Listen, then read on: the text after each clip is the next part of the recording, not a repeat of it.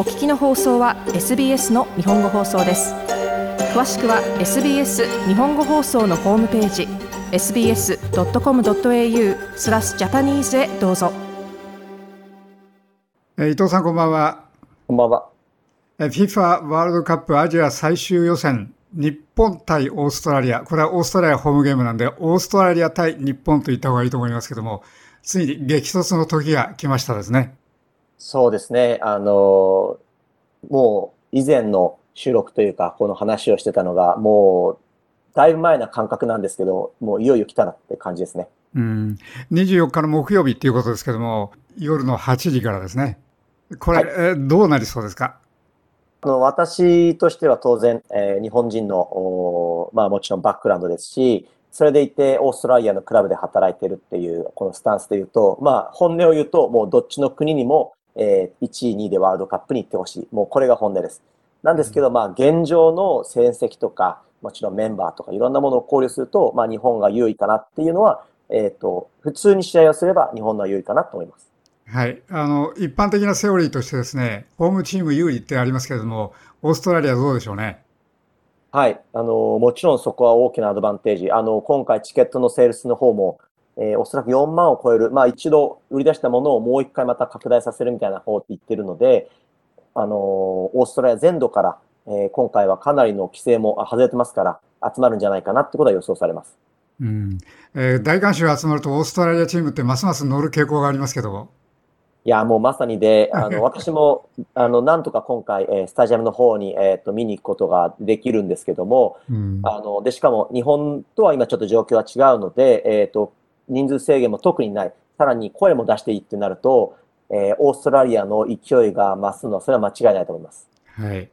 対する日本の方もですね、オーストラリアにはこのところ分がいいんで、その流れでいけば勝てそうかなという感じがするんですけど、どうでしょうか？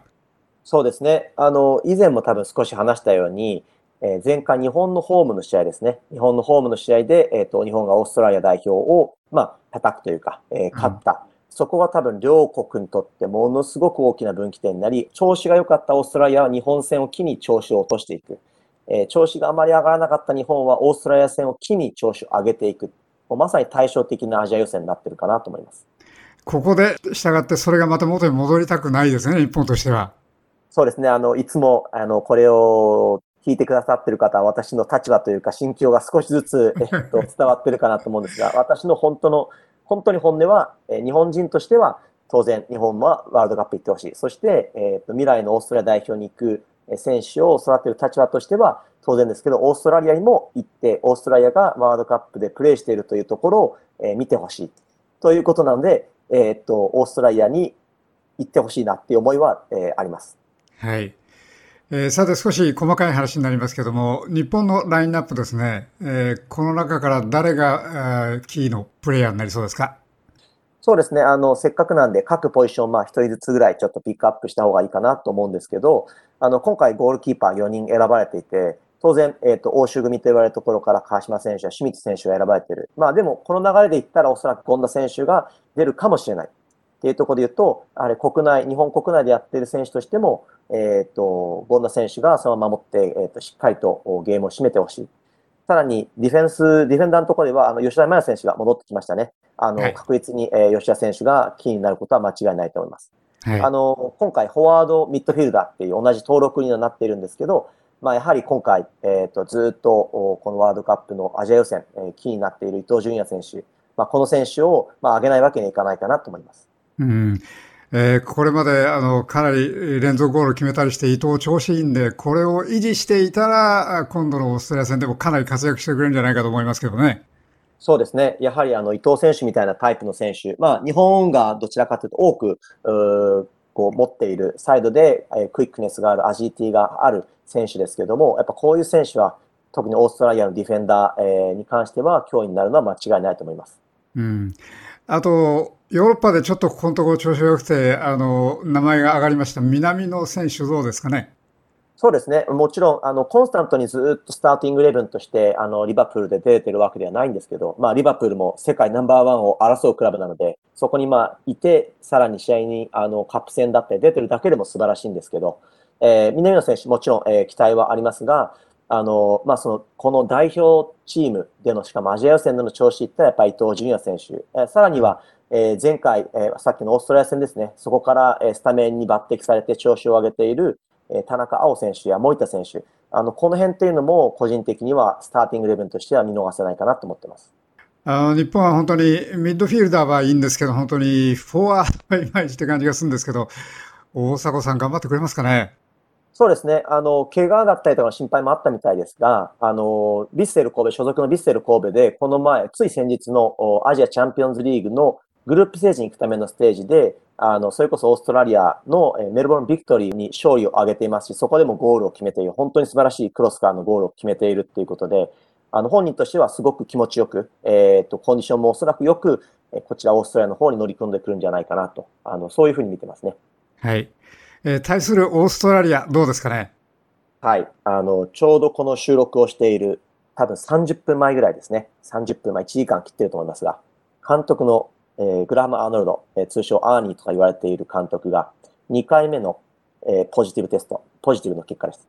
残念です。これ、本当にちょっとびっくりしますね。このタイミングでかっていう感じがしますもんね。そうですね。あの、ブースターも打っていてっていうことで、前回も、それで試合のベンチに入れなかった。今回も、もしかすると入れないかもしれないという状況。だこれはすごくオーストラリアのチームにとってどっちに働くか。えー、ネガティブな方に監督がいないということが働くのか、いや、監督がいなくてもっていうふうにチーム全体が締まるのか。これはちょうどどっちになるかわからないですね。うん、そうですね。まあ、オーストラリアチームにとってそれが悪い兆しにならないといいですけどね。そうですね。あの、本当に多分皆さんが望んでいるように、こう、日本が一方的な試合になるとか、そういうことはおそらく誰も望んでいなくて、やはり、えー、前回の多分放送ですかね、言ったように、次回のワールドカップから出場国数が全体として増えるに伴ってアジア枠が増えるんですね。ということは、もうおそらくですけど、本当に大動きをしない限り、オーストラリア、日本はかなり簡単にアジア予選を通過できてしまう。えー、次の大会から。ということは、この白熱した、えっ、ー、と、オーストラリア、日本の試合が見れるのは今回が最後かもしれない。それを考えたら、うん、ベストコンディションのお互い、本当に素晴らしい、あの、白熱試合をした試合っていうのを見れるっていうのを、多分、えー、両国とも期待をしていると思います。はい。えー、誰か選手名前を挙げていただくとすると、オーストラリアチームはどこでしょうね？そうですね。あの、なんか毎回になってしまいますが、やはりポジション、私のコーチをしているところで言うと、えー、マット・ライアン選手、マシュ・ライアン選手、あの、本当にスペインの一部リーグで活躍している選手、えー、おそらくま唯一と言ってもいい、えー、トップレベルでやってる選手ですから、あの、その選手には本当にあの心から同じポジションのコーチとしても、えー、期待をしたいっていうのはあります。あとは、えっ、ー、と、今回、えっ、ー、と、まあ、ブレイキングっていうふうに言われてますけど、あの、ブルーノ選手っていう選手、もともと国籍ウルグアイなんですね。えっ、ー、と、フォワードの選手、ウルグアイなんですが、えー、帰化したことに伴って、今回初選手、要はオーストラリア代表でプレーができるっていうことになっているので、この選手はまあニュースになっていますが、えっ、ー、と、注目選手であることは間違いないと思います。はい。えー、さてこれ、両チームとも本当頑張ってほしいんですけども、こう、もし日本が負けるとどうなりますかね、これ。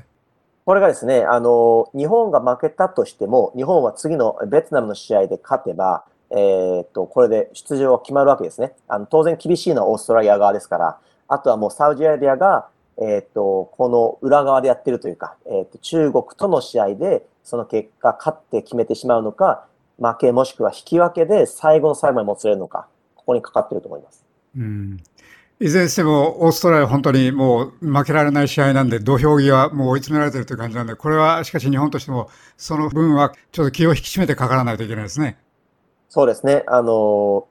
私がコーチをやってますし、また、えっ、ー、と、知り合いにスポーツ心理学者だってそういう人はいっぱいいるので、あまり、こう、メンタルだっていうことは簡単に言えないんですけども、それでもやはりもう崖っぷちで勝つしかない。もうあシンプルに勝つしかないオーストラリア。えー、ホームの大歓声を受けて戦うオーストラリアと、この試合、最悪引き分けでも、まあ、もしくは負けても次の試合勝てばいけるんじゃないかっていうところが、えー、少なからずある日本代表。この辺が、まあ、本当にどういうふうに働くかっていうのは、こう見えないところの勝負かなと思います。はい。チケット持ってて見に行く人、羨ましいですけど、楽しんできていただきたいですね。はい。あの、ぜひ本当にスタジアムで、えー、楽しみながら、さらに、まあ少しでも分析的な試験で見て、えー、もう一度試合のその雰囲気も含めて、またお伝えできたらなと思います。はい。わかりました。どうもありがとうございました。はい。どうもありがとうございました。